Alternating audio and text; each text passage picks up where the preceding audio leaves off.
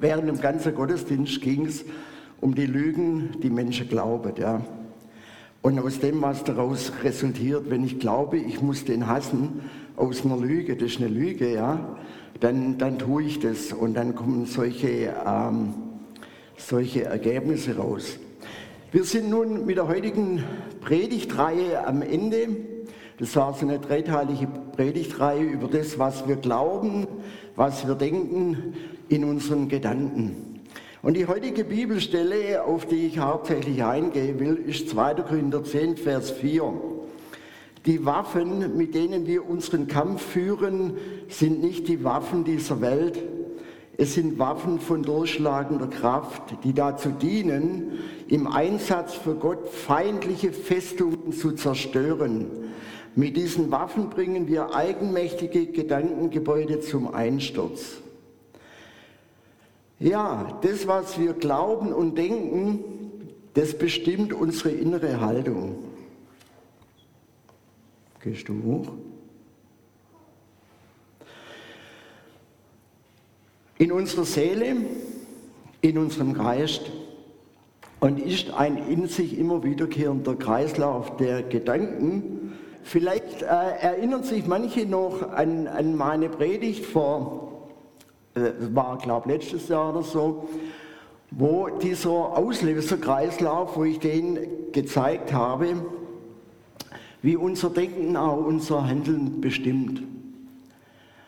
Und die Lügen des Feindes hinter diesem Auslöser und Leistungskreislauf sind im Laufe unseres Lebens schon so zu einem Teil von unserer Persönlichkeit geworden, dass wir gar nicht mehr darüber nachdenken, ob sie eigentlich richtig oder falsch sind.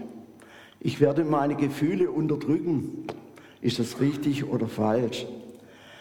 Ja, es kommt uns gar nicht mehr in den, in den Sinn, dass die, die Grundlagen dieses Denkens über Personen, Situationen oder auch über uns selbst aus Lügen heraus entstanden sein könnten. Luther, der hatte mal gesagt, du kannst nicht verhindern, dass ein Vogelschwarm über deinen Kopf hinwegfliegt, aber du kannst verhindern, dass er in deinen Haaren nisten. Das heißt, du kannst verhindern, dass der Feind zu dir kommt und dich mit seinen Lügen infiltrieren will, ja? so wie hier.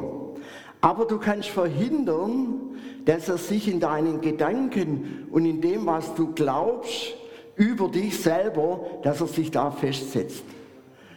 Luthers Ausspruch in den Haaren nisten und Nester bauen ist nach 2. Korinther 10, Vers 4 wie eine feindliche Festung, die sich gegen die Wahrheit und die Erkenntnis Gottes erhebt. Das sind unsere, unser Denken. Ja, wir denken gute Dinge, so wie wir hier sehen, an den, an den Bäumen, an, dem, an den Hügeln, das ist alles schön grün, das ist unser gutes Denken. Aber mitten in diesem Denken erhebt sich diese feindliche Festung vom Feind, die unser Denken ein Teil bestimmt. Und hier ist die, die Brücke zu meinen Gedanken und da ist das Einfallstor der Lügen. Und über diese Brücke, das können Ohren sein, ja, über das, was wir hören, das können plötzliche Gedanken sein, die, die in uns äh, reinkommen. Das kann sein durch andere Menschen, die uns irgendwas erzählen über uns oder über eine Sache. Aber über so eine Brücke ist dieses Einfallstor da, wo dann diese Gedanken reinkommen. Angst, Stolz, Misstrauen, Zweifel, Mauer des Unglaubens ist, ist ganz fest und ihr seht auch, diese Mauer, die, die, die hält diese Festung zusammen. Als ich, ich will euch mal ein ganz banales Beispiel von mir jetzt erzählen. Als ich von unserem Pastor gehört habe, dass ich äh, der, der dritte Teil machen soll von dieser Reihe, war der erste Gedanke, hm, so ein Mist dann muss ich vielleicht das wiederholen, was die anderen sagen. Und jeder gehen und also hast die die A-Karte, ja.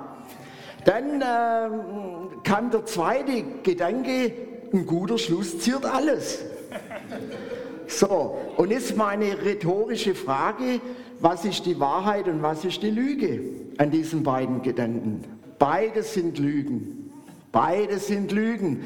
Weil das eine, äh, wenn wir die A-Karte haben, dann kommt dieses, dieses Zweifeln, dieses, die, die Minderwertigkeit, dieses, ähm, ja, ich bin es nicht wert, wie auch immer. Und dann wird diese Burg größer, weil dann wird die Mauer dicker, weil dann der Feind auf das aufbauen kann. Und wenn ich sage, hm, natürlich ein guter Schluss ziert alles, dann wird der Stolz angesprochen. Und ihr seht, es ist ein sehr hoher Turm, ihr habt es bewusst so gewählt, weil der menschliche Stolz schon sehr stark in uns vorhanden ist. Und schon am, am, am Anfang der Bibel können wir lesen, kam der Feind und versuchte die Menschen mit einer Lüge zu täuschen. In 1. Mose 3, Vers 1 heißt es, ja, sollte Gott gesagt haben, ihr sollt nicht essen von allen Bäumen im Garten? Hier kommt der Feind und will Zweifel säen auf eine klare Anweisung Gottes hin. Gott hat ganz klar gesagt, ihr dürft von allem essen, aber nicht von dem Baum der Erkenntnis, äh, was gut und böse ist. Und nun kommt der Feind und sagt, hm, hat er das wirklich gesagt? Ja, ihr sollt nicht essen von allen Bäumen. Die sind doch alle gleich, die Bäume sehen doch alle gut aus. Dann lassen sie sich auf den Dialog ein mit, dem Feind, ja, und das hat er gemerkt und sogleich schiebt er die zweite Lüge hinterher. Ein paar Verse später, das sind die Verse 4 bis 6. Da sagte die Schlange zur Frau, keineswegs werdet ihr sterben. Hier wird der Glaube und das Vertrauen auch wieder hinterfragt. Es wird Unglaube versucht hervorzubringen. Nee, wir werden doch nicht sterben. Zuerst habe ich geglaubt, ich werde sterben, weil er es gesagt hat, aber vielleicht werde ich doch nicht sterben. Ja? Dann, dann wird es hinterfragt und ich werde versucht, mich in einer falschen Sicherheit zu wiegen. Ach was, ich sterbe doch nicht, kann ich doch essen. Und noch, um noch mehr Druck aufzubauen, setzt Satan noch einen obendrauf in Vers 5, sondern Gott weiß, dass an dem Tag, da ihr davon esst, eure Augen aufgetan werden und ihr sein werdet wie Gott. Ihr werdet sein wie Gott. Erkennen Gutes und Böses. Und da wird wieder dieser menschliche Stolz angesprochen. Ja, ich werde sein wie Gott, Mann, ist das super. Und das Streben nach Weisheit und Erkenntnis. Nicht nur Gott soll Weisheit und Erkenntnis haben, sondern auch wir Menschen. Dann brauche ich keinen Gott, dann bin ich selber wie er. Und die Frau sah, dass der Baum gut zur Nahrung in Vers 6 und dass er eine Lust für die Augen und dass der Baum begehrenswert war. Ja, durch all diese Lügen, die sie in sich reingelassen hat, bekommt der Baum auf einmal eine überdimensionale Bedeutung für, für sie. Ja, ah, das ist wirklich begehrenswert, ja. Um ihr Einsicht zu geben, und sie nahm von seiner Frucht und aß, und sie gab auch ihrem Mann bei ihr, und er aß. Die Männer sind manchmal einfach dubbelig und machen Dinge, die ihnen ihre Frau sagt, ohne dass sie drüber nachdenken. Also zumindest in dem Fall, sonst, äh, ja. Aber der Kerl, der hat einfach nicht drüber nachgedacht, der Adam, sondern der hat gedacht, ja, wenn es meine Frau tut, dann ist das schon richtig und hat auch nein bisschen. Das Verlangen nach eigenem Ruhm, nach eigener Ehre hatten sie erhofft, sollte gestillt werden. Und jetzt die Frage, warum tut der Teufel eigentlich das? Der einzige Grund und das Ziel, warum er uns Menschen mit solchen Lügen infiltriert, ist, dass er die Menschen unter seine Kontrolle bringt und somit letztendlich die Trennung des Menschen von der Liebe Gottes sich vollziehen kann. Das ist schon von Anfang an das Ziel des Feindes, uns Menschen von Gott zu trennen. was ihm hier gelungen ist. Denn wir wissen, als Folge davon sind wir aus dem Paradies geflogen.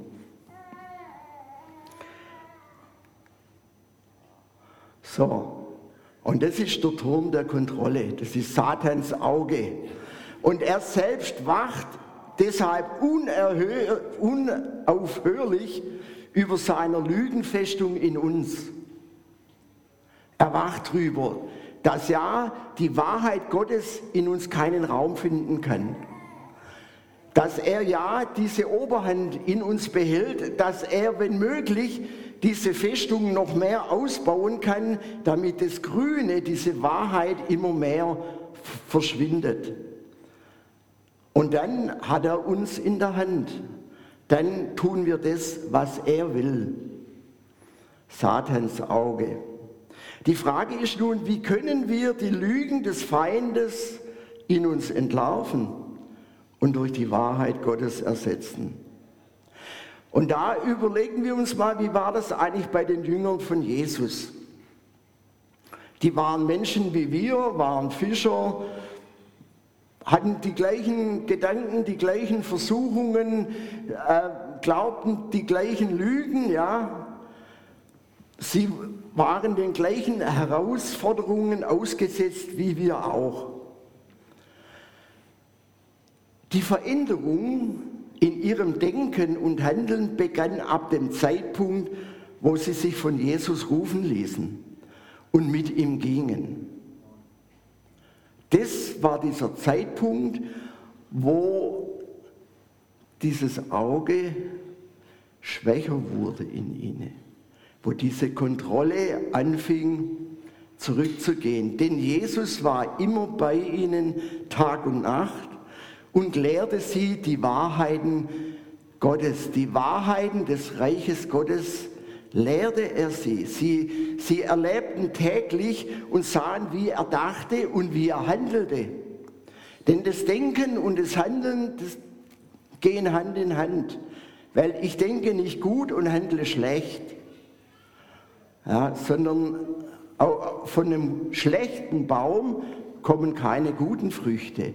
Und von einem kaputten Baum, da können nur schlechte Früchte kommen. Ja. Und äh, äh, das ist einfach so. Und ein guter Baum, der bringt wunderbare, schöne Äpfel oder Früchte hervor. Aber dadurch, dass sie mit Jesus zusammen waren, veränderte sich äh, eigentlich auch letztendlich ihr Glaube an Gott. Das, was sie früher geglaubt haben, warfen sie mehr und mehr über Bord. Ja, sie erkannten, als eine der ganz wenigen, dass Jesus der Messias war, auf das das Volk schon so lange gewartet hat. Sie, sie erkannten, dass er der ist, der unser Denken erneuern kann, der uns unsere, unsere Liebe zu Gott auf eine neue Stufe stellt. Und äh, die Folge davon war, dass sie in ihrem täglichen Leben immer mehr diesen gewohnten Denkkreislauf durchbrachen und sie dadurch in ein erneuertes Denken hineinkamen. Und so sieht das erneuerte Denken aus. Gott Vater liebt mich und nimmt mich um meiner Selbstwillen an und nicht wegen meiner Leistung. Gott ist nicht auf unsere Leistung angewiesen. Dann wäre es ein armseliger Gott, wenn er auf meine Leistung angewiesen ist, dann ist er nicht mehr wie ich. Dann brauche ich ihn nicht weil dann kann ich es alleine machen. Ja. Dann kann er mir ab und zu zur Hand gehen als Handlanger, aber mehr nicht. Ja. Und Gott freut sich, wenn ich mein Bestes gebe. Ja, er freut sich drüber. Er hat Freude daran, aber er fordert es nicht ein. Ich muss keine Leistung erbringen, um Gottes Annahme und Liebe zu bekommen. Das, äh, unser Verhältnis ja, ist vollkommen leistungsfrei. Das Verhältnis zu Gott, meinem Vater, ist vollkommen frei davon, dass ich irgendwelche Pflichten erfüllen muss oder dass ich jeden Tag hundertmal die Gebetsmühle drehen muss, ja, weil sonst ist er sauer, wenn ich es nur 99 Mal mache, äh, sondern er will einfach nur Gemeinschaft mit mir. Er will Gemeinschaft mit jedem von uns. Er will Intimität mit uns. Ja, wir als Eltern freuen uns doch auch, wenn, wenn unsere Kinder zu uns kommen oder unsere Enkel zu uns kommen. Wenn sie uns um etwas bitten, dann geben wir es doch ihnen gerne. Wir freuen uns, dass wir ihnen helfen können. Ja, aber erwarte nicht, ah, das musst du jetzt können und wieso kommst du schon wieder und so, ja. Das ist nicht Gottes Liebe und Gottes Handeln und Denken, sondern das ist das vom Feind. Und Gott wird mich nicht verachten oder ablehnen, wenn ich Fehler mache oder versage. Nein, das wird er nicht. Sondern Gott macht aus meinem Mist auch noch einen Dünger. Und Dünger ist ja gut, ne? kann man brauchen. Er düngt dadurch mein Leben. Ja, aber wie ist das jetzt mit uns? Hm, Jesus ist ja leiblich nicht mehr unter uns. Er ist in den Himmel gefahren. Haben wir jetzt die A-Karte oder haben wir sie nicht? Aber er sagt uns in Johannes 14, Vers 18, ich werde euch nicht als hilflose Weisen zurücklassen, sondern ich komme zu euch. Ja, was? Er, er, kommt jetzt schon zu uns. Ja. Auf welche Art und Weise soll das geschehen, dass Jesus zu uns kommt? Er ist doch erst gegangen und sitzt zur Rechten Gottes, des Vaters. Die Antwort bekommen wir in Johannes 14, 26. Aber der Tröster, der wird auch oft übersetzt als Helfer, als Beistand, als Anwalt, der Heilige Geist, den mein Vater senden wird in meinen Namen, der wird euch alles lehren und euch an alles erinnern, was ich euch gesagt habe. Ja? Der Heilige Geist, aha, das ist ja toll. Jesus lässt uns nicht als Weise zurück. Gott der Vater hat keine Weisen, sondern er hat Kinder. Er nimmt uns an. Vorher waren wir Weisen, aber jetzt sind wir seine Kinder. Ja. Und deshalb spricht Paulus in 2. Korinther 10, Vers 4 von drei geistlichen Waffen, die wir haben, um die feindliche Lügenfestung in uns zu zerstören. Drei geistliche Waffen. Die erste Waffe ist der von Jesus versprochene Heilige Geist.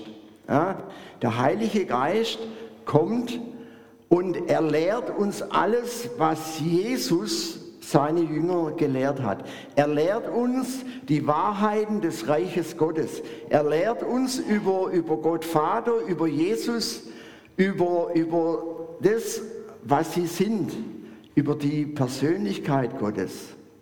Lehrt er uns. Und er lehrt uns auch den Willen und die Gebote des Vaters. Er hilft und steht uns bei aber noch viel mehr. Er betet sogar für uns, wenn wir nimmer wissen, was wir beten sollen. Und es kommt da auch vor, dass wir nimmer wissen, was soll ich jetzt noch beten, damit sich die Situation ändert. Und da schreibt Paulus in Römer 8, Vers 26 und 27, Dabei hilft uns der Geist Gottes in all unseren Schwächen und Nöten. Also er lehrt uns nicht nur, was wir tun können oder sollen, sondern er hilft uns in unserer Schwachheit. Er hilft uns auf. Er stärkt unsere müden Knie. Ja? Er stärkt uns in unserem Alltag. Er stärkt uns, wenn wir niedergeschlagen sind. Er richtet uns wieder auf. Dann heißt weiter, wissen wir doch nicht einmal, wie wir beten sollen, damit es Gott gefällt. Deshalb tritt Gottes Geist für uns ein. Er bittet für uns mit einem Seufzen, wie es sich nicht in Worte fassen lässt. Und Gott, der unsere Herzen durch und durch kennt, weiß, was der Geist für uns betet. Gott weiß es und das ist auch entscheidend. Denn im Gebet vertritt der Geist die Menschen, die zu Gott gehören, so wie Gott es möchte. Also er tut alles für uns, damit wir leben können im Glauben und in der Wahrheit. In der Wahrheit, dass Gott Vater mich angenommen hat. Das geschieht nicht nur erst, sondern er hat mich angenommen. Dass Jesus für meine Sünden gestorben ist, dass ich in seinem Blut die Vergebung von aller meiner Schuld und Sünde, egal wie groß sie auch war, erfahren habe. Ja, und ich habe auch genügend Sünden getan. Und ich habe über Jahre die gleiche Sünde getan. Und er hat mich nicht verdammt, sondern er hat mir immer, immer, immer wieder vergeben. Und sein Geist in mir, der hat angefangen, zu mir zu reden, mich zu verändern, mir Kraft zu geben, um die Lüge umzudrehen in Wahrheit. Das ist das Entscheidende. Der Heilige Geist ist also unser Verbindungsglied zum Vater und zum Sohn. Wir sind der mit dem Finger oder die mit dem Finger. Und wir drücken hier den Lichtschalter und dann fließt der Strom und Vater leuchtet vor Freude. Ja, der Heilige Geist fließt von uns zu Gott Vater und zu Jesus. Und somit sind wir verbunden mit ihm. Und ein Stromkreis muss geschlossen sein, das heißt, eine Leitung, die geht auch wieder zurück. Im normalen, in Stromwerk, um wieder frisch Saft zu holen, hier geht sie direkt zu uns wieder. Wir bringen unsere Anliegen durch den Heiligen Geist zu Gott, Vater und Jesus. Und wir empfangen wieder das, was er uns gibt. Ja. Aber um, damit das geschehen kann, müssen wir den Lichtschalter drücken. Weil wenn ich davor hocke, dann kann ich, dann kann ich warten bis zum St. Nimmerleinstag, dann passiert nichts. Ich muss diese Verbindung durch den Heiligen Geist wahrnehmen, um mit Gott Vater und mit Jesus zu kommunizieren, um mit ihnen in Verbindung zu treten. Das ist die Voraussetzung. Also eigentlich muss ich ja nichts tun. Ich muss nur den Heiligen Geist bitten,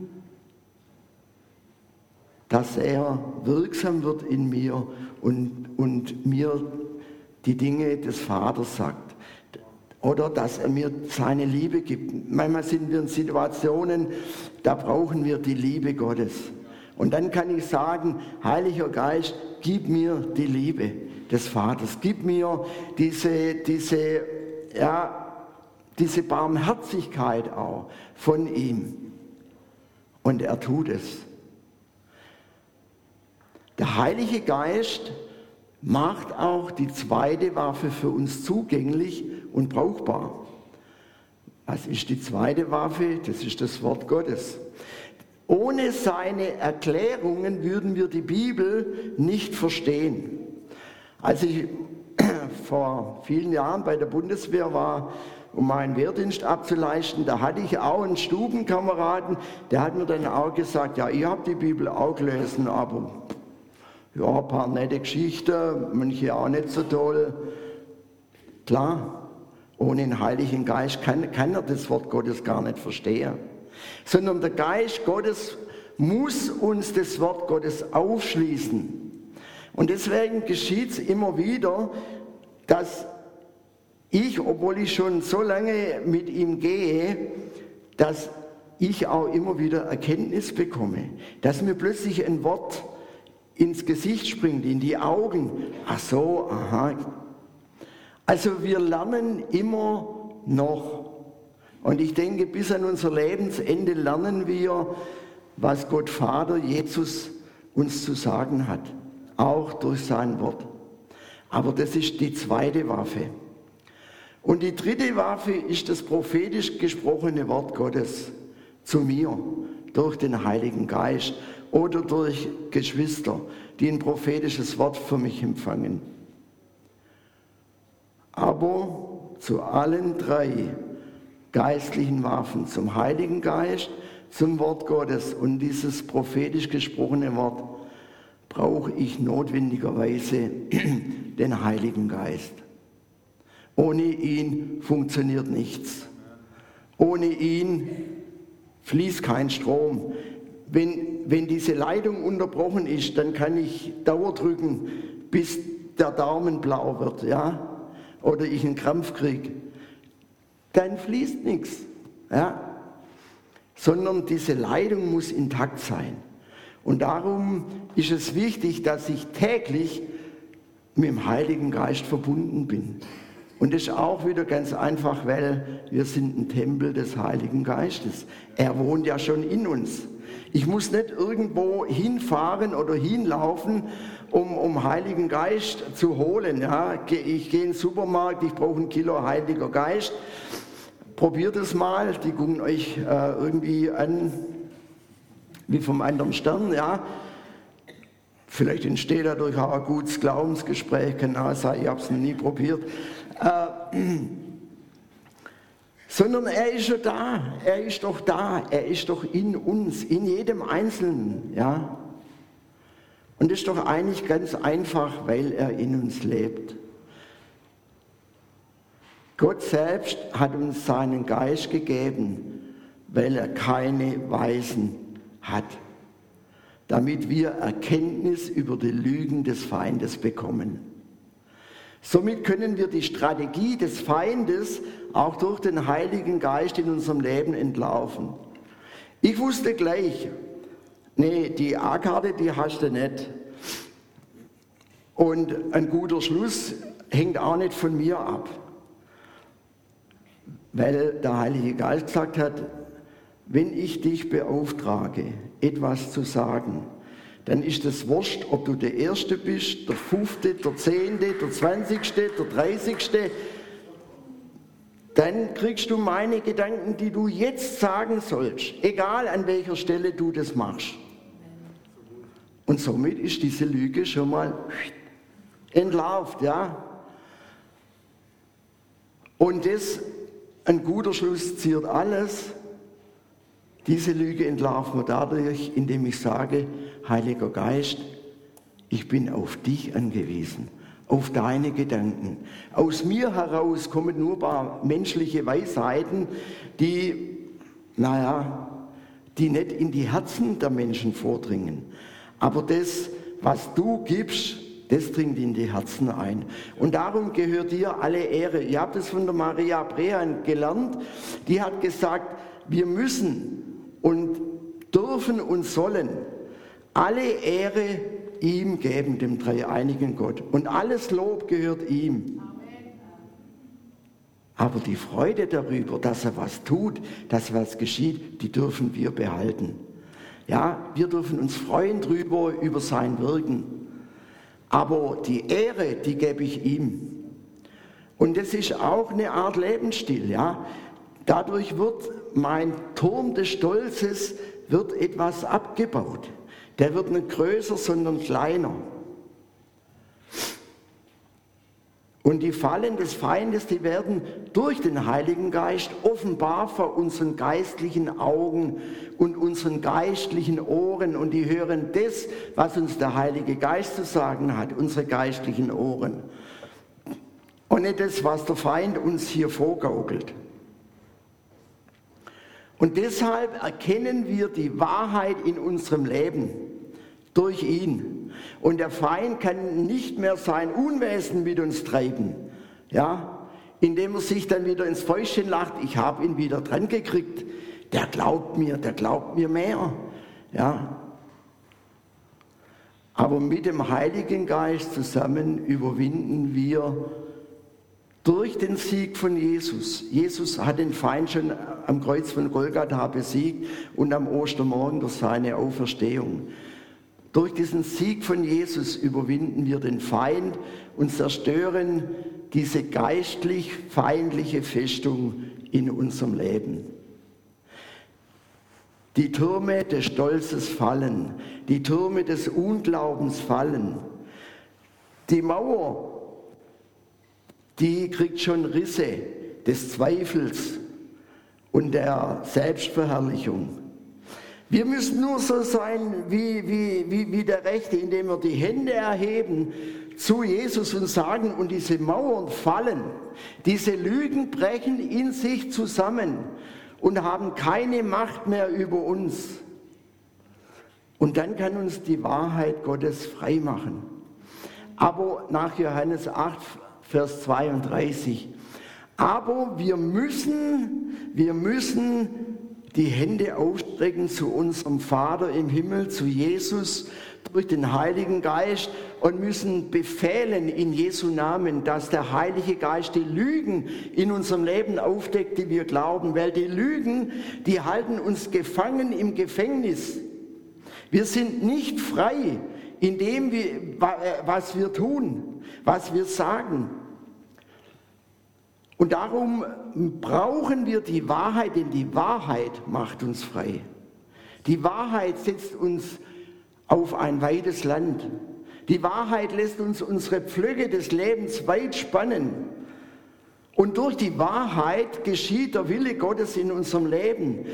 Seine Begabungen in unserem Leben werden durch die Wahrheit freigesetzt und durch die Lügen werden sie entweder ganz zugedeckelt, dass sie überhaupt nicht zum Vorschein kommen oder sie kommen nur verkümmert vor.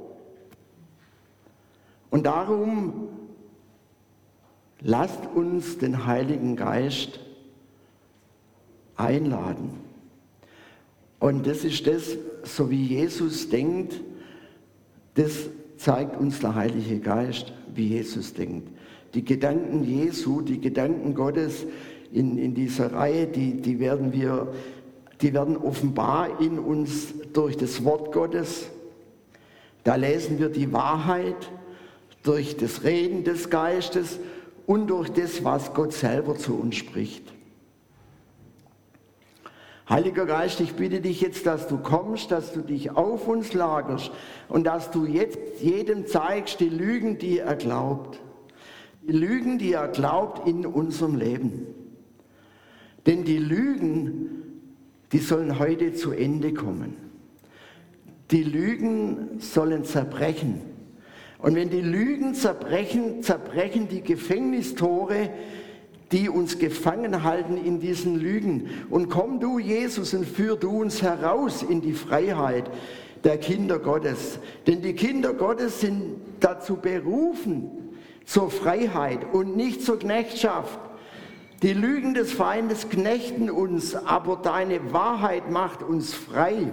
Deine Wahrheit führt uns in Freiheit in unserem Denken, in unserem Handeln. Und darum bitten wir dich jetzt. Amen.